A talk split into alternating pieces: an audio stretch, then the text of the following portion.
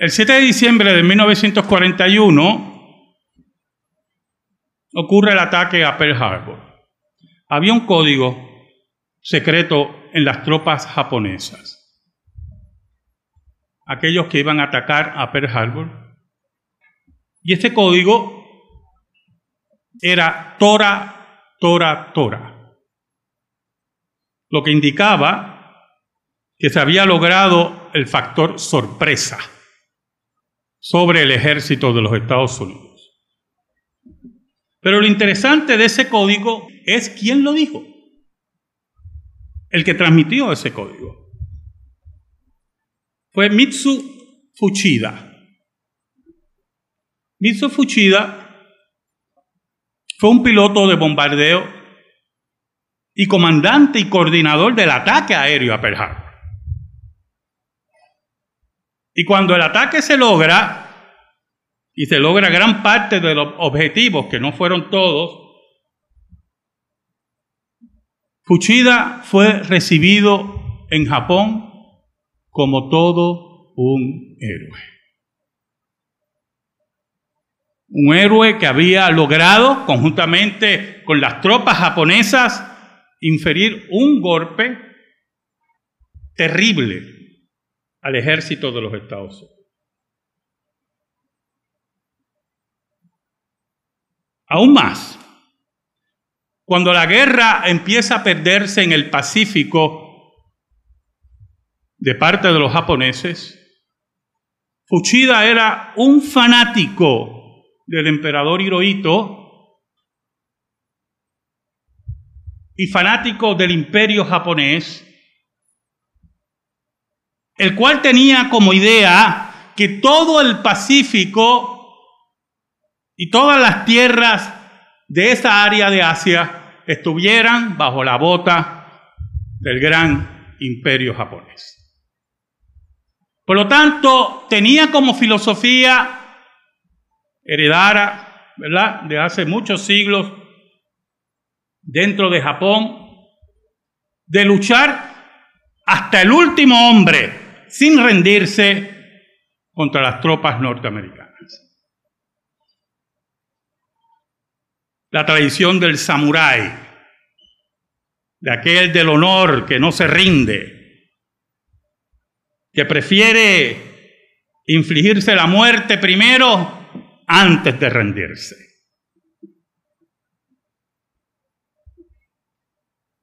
Pero Japón perdió la guerra y la perdió en forma estruendosa. Y en ese momento empezaron los juicios contra los criminales de guerra japoneses. Porque los campos de concentración de los japoneses eran campos de muerte, de tortura, de asesinato. No solamente para soldados norteamericanos e ingleses, soldados rasos, sino también para oficiales en contra de la Convención de Ginebra. Porque para los japoneses la Convención de Ginebra era la convención de los cobardes, de los derrotados. Pero aquí usted tiene que entender que va más allá de eso. Que estamos frente a un mundo pagano. Y el paganismo no respeta la vida. Y no entiende el valor de la vida. Oramos. Te damos gracias, Señor, por el gran privilegio de exponer tu palabra. Escóndenos bajo la sombra de la cruz para que tu nombre sea proclamado. Perdónanos porque te hemos sido infiel, pero tú permaneces fiel. Ayúdanos en esta hora para que tu palabra llegue por el poder del Espíritu Santo a los tuyos y salve a tu pueblo y redarguya a aquel que está en el redil y condene a aquel que da espalda al nombre de Jesús. Por Cristo Jesús oramos. Amén y amén. Juan 15 del 12 al 17 es un pasaje sumamente profundo, hermano. En versículo 12, Jesucristo da un mandamiento, el, que él llamaba un nuevo mandamiento os. Y cuando vemos la palabra mandamiento, tenemos que entenderla como es. Una nueva ley le voy a dar. La ley del amor. La comunidad de fe es una comunidad de hermanos, en el cual debe imperar el amor a Dios sobre todas las cosas, el amor al prójimo, el respeto y las consideraciones. El amor que nos habla el versículo 12. Este es mi mandamiento, que os améis unos a los otros como yo os he amado. Es el amor de la entrega. ¿Oyó? De la entrega a la necesidad de nuestro hermano. De la entrega al respeto de nuestro hermano. Porque así somos discípulos de nuestro Señor.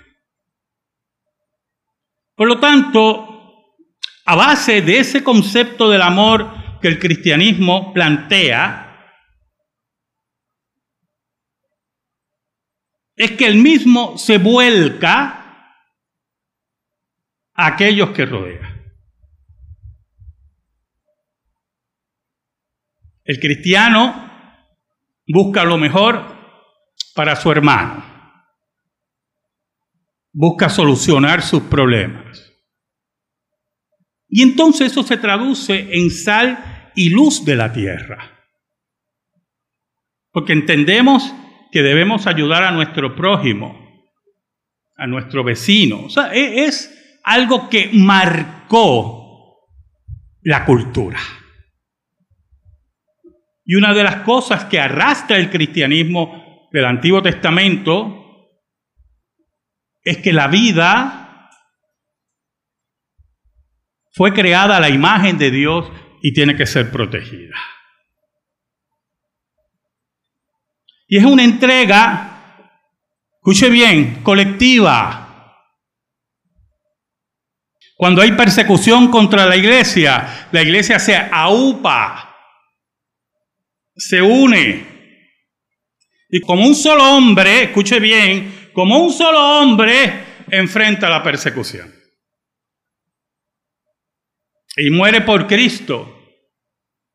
Y mueren nuestros parientes, y mueren nuestros hermanos, y mueren nuestros hijos. Por eso es tan terrible para la iglesia, escuche bien, la apostasía y la traición. Porque violentas el mandamiento de Cristo de amarse mutuamente como Cristo nos amó. Ahora, el amor de Cristo, y puedo hacer un sermón solamente el versículo 12, pero no lo voy a hacer. El amor de Cristo, esa entrega incondicional de Cristo por la iglesia, siempre estuvo acompañada de amonestaciones, de enseñanza, de palabras algunas veces duras. Porque Cristo ama a esa iglesia justa y pecadora al mismo tiempo. Y que por medio del Espíritu Santo la hace caminar en santidad y en creciendo en esa santidad. Por lo tanto, no confundamos el amor que nos habla el Nuevo Testamento con traiciones tipo mafiosa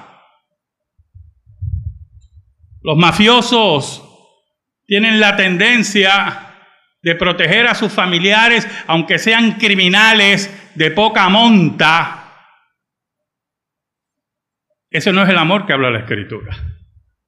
Es el amor de carácter, de compromiso, de santidad a Dios. Porque amamos los unos a los otros porque glorificamos al Dios verdadero y creemos en sus mandamientos, en su ley.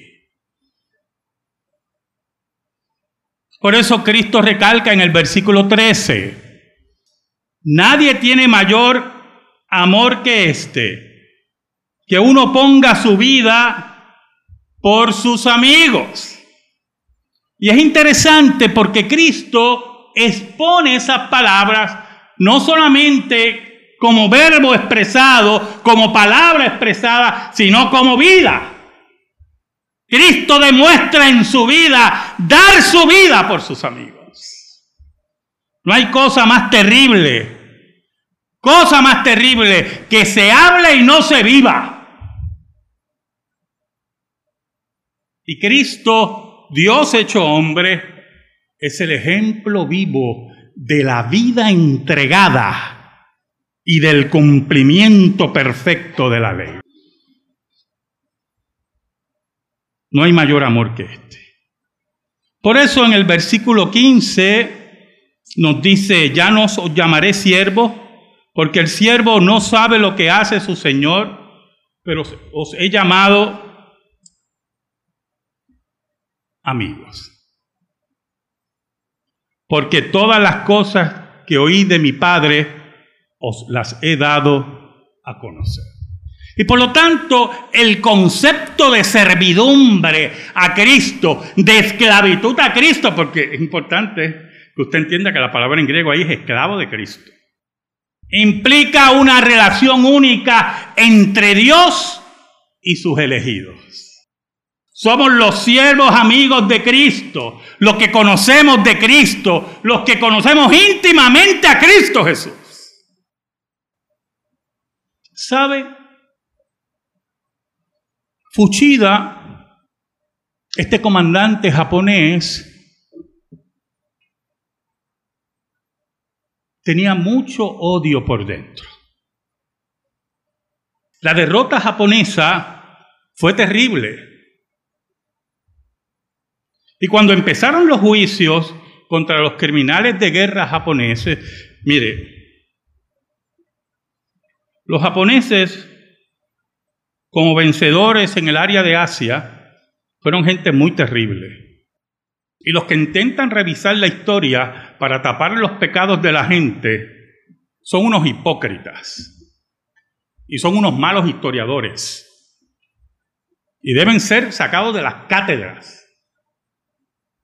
Pero Japón practicó la tortura, la prostitución, cogían a las mujeres chinas y las llevaban a los comandantes como prostitutas.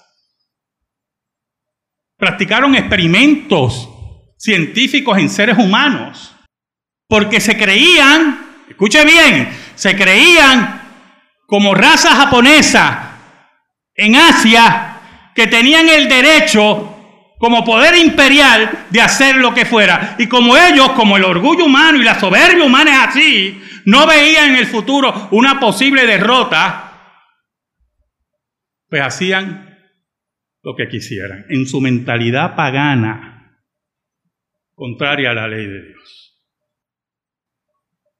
Pero perdieron la guerra. Y los juicios comenzaron.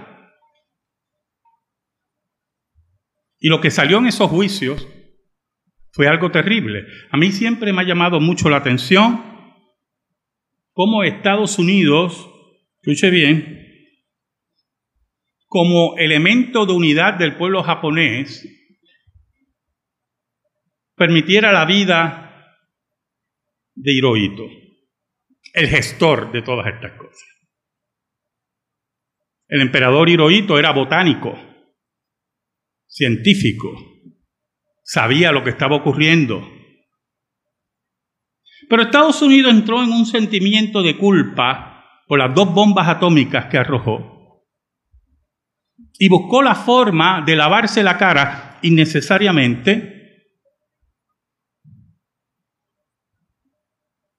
perdonando la vida de Hirohito y dejarlo como elemento unificador como emperador de Japón. Y esto puede ser una discusión extensa. ¿Sabe algo? Fuchida no creía que esas cosas hubieran ocurrido en los campos de concentración japoneses. Pero aún más, cuando la prueba era contundente, escuche bien, él decidió buscar testigos japoneses que estuvieron en prisiones norteamericanas, porque él creía, mire qué interesante, que los americanos habían hecho lo mismo, que los ingleses habían hecho lo mismo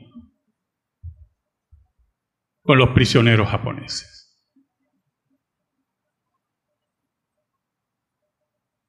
Se llevó una sorpresa, una increíble sorpresa. El versículo 16, el apóstol Juan nos dice, no me elegisteis vosotros a mí, sino que yo os elegí a vosotros y os he puesto para que vayáis y llevéis fruto y vuestro fruto permanezca para que todo lo que pidierais al Padre en mi nombre, Él os lo dé.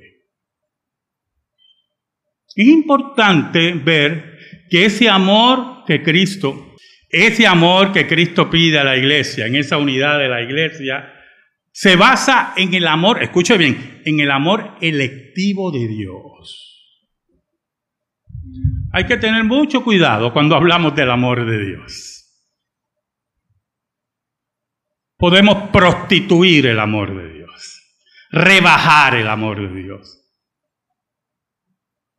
convertirlo en algo barato el amor de Dios en relación a su iglesia es un amor electivo. Ustedes no me eligieron a mí, yo os elegí a vosotros. Yo en medio de Israel, en medio de toda la apostasía de Israel, yo fui y te busqué. Es el pastor que busca a la oveja perdida. Es aquel que busca a los suyos. Y por lo tanto, al buscarte, he puesto dones en ti, porque te he amado, para que lleves mucho fruto, para que seas el testimonio vivo, como Cristo es testimonio vivo para nosotros. Por eso es que usted ve que cuando atacan a Cristo, en el mundo secular, cuando tienen el atrevimiento de atacar a Cristo, Nunca atacan a Mahoma porque sabe que van a volar por los cielos. Son cobardes. Siempre serán cobardes. Pero como es más fácil atacar a Cristo, porque nadie va a venir a ponerme una bomba, recuerden, son cobardes. Esto le llaman ahora que bullying. Cobardes lo que son. Los ataques a Cristo se basan en chismes, sin base histórica. Que Cristo tuvo una relación con María Magdalena, sin base histórica. Que Cristo, los jueves estuvimos aquí discutiendo aquellos que dicen que Cristo fue a Cachemira a vivir. Y allá se casó y tuvo muchos hijos, sin base histórica. Chisme, basura, leyenda. Mediocridad se llama eso. Porque no pueden recurrir a los evangelios, donde está el Cristo vivo, el Cristo de carácter, el Cristo que enfrentó la muerte, el Cristo que no maldijo a sus enemigos, pudiéndolo hacer, y después venció la muerte. Somos aquellos que caminamos con Jesús y le pedimos a nuestro Padre, porque Cristo nos ha dado acceso al trono de la gracia. Porque Dios nos recibe como amigos. Pero qué cosa increíble tener de amigo a Dios. ¿Sabe, hermanos? En la búsqueda de Fuchida, Uchida encontró que sus compañeros prisioneros hablaban de lo que ocurría en los campos norteamericanos. Los Estados Unidos permitían que los cristianos entraran a los campos a predicar el Evangelio, a los japoneses. Estados Unidos prohibía la tortura. Por eso nos sorprende mucho cuando oímos de tortura en otros lugares por los Estados Unidos. Pero lo más que impresionó a Fuchida fue la vida de una joven americana, Peggy Cobell. Peggy Cobell trató a los prisioneros con elegancia, con misericordia, con amabilidad. Les predicó el Evangelio. Soldados japoneses que habían matado a sus padres misioneros en Filipinas. Y en ella no había su corazón no había maldad, no había rencor, sino que fue hacia ellos, esos que tenían un código de guerreros, para hablarle del amor de Dios y de Cristo en medio de las prisiones norteamericanas. Y Fuchida se impresionó. No podía creer lo que oía de sus compañeros japoneses. Y esto le provocó interés por el cristianismo, por la fe cristiana. Y oyó del testimonio del prisionero norteamericano que compartió su historia de encontrar a Jesucristo en un, campo, un campamento japonés.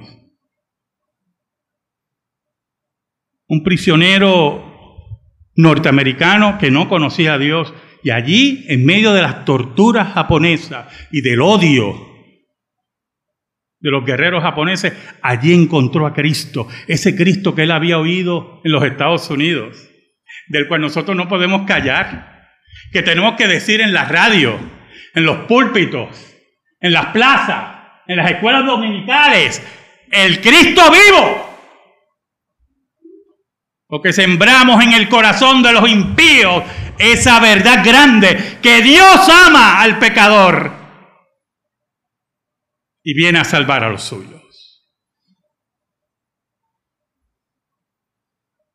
¿Sabe, hermanos? Fuchida compró una Biblia para averiguar por qué other, el norteamericano que encontró a Dios, había cambiado.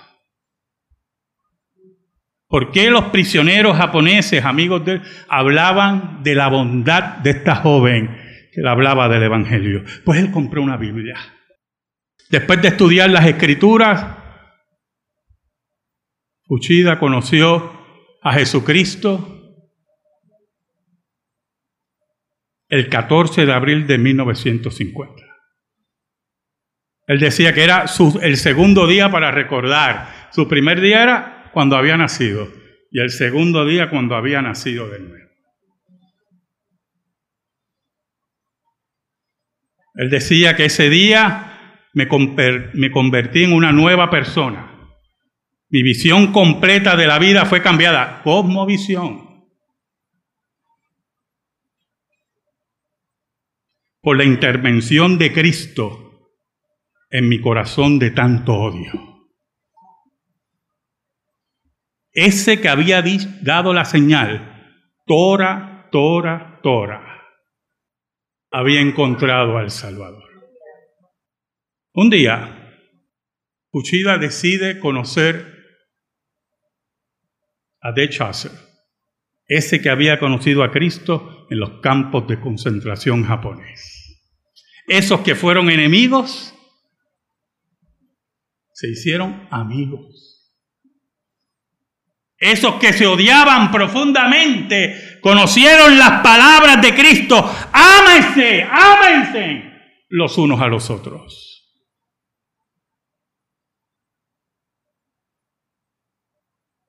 Él fue a visitarlo, él lo reconoció, muy famoso, héroe japonés. Tora, Tora, Tora. Se abrazaron como si fueran viejos amigos y fueron amigos toda la vida. A menudo ministraron juntos en campañas evangelísticas. Fuchida dijo más tarde, puedo ver ahora que el Señor había puesto su mano sobre mí para que le sirviera. Ahora trabajo para golpear el golpe mortal al odio básico que infecta al ser humano. Y ese odio no puede ser arrancado solamente por Jesús de Nazaret. ¿Quién tiene un mensaje así? ¿Qué religión en el mundo tiene un mensaje así? Que cambia la vida de guerreros, que cambia la vida de enemigos, que cambia la vida de gente de profundo odio. Héroes nacionales que un día dejan eso por basura por seguir a Cristo.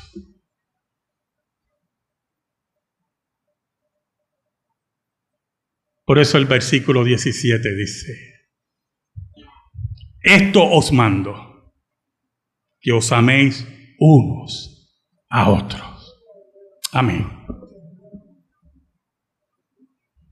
Gracias te damos, Señor. Y te pedimos, Señor, en el nombre de Jesús, que esta palabra llegue al corazón de tu pueblo. Y venga, Señor, con fruto como tú has prometido. Por Cristo Jesús oramos. Amén. Estamos en silencio, hermano.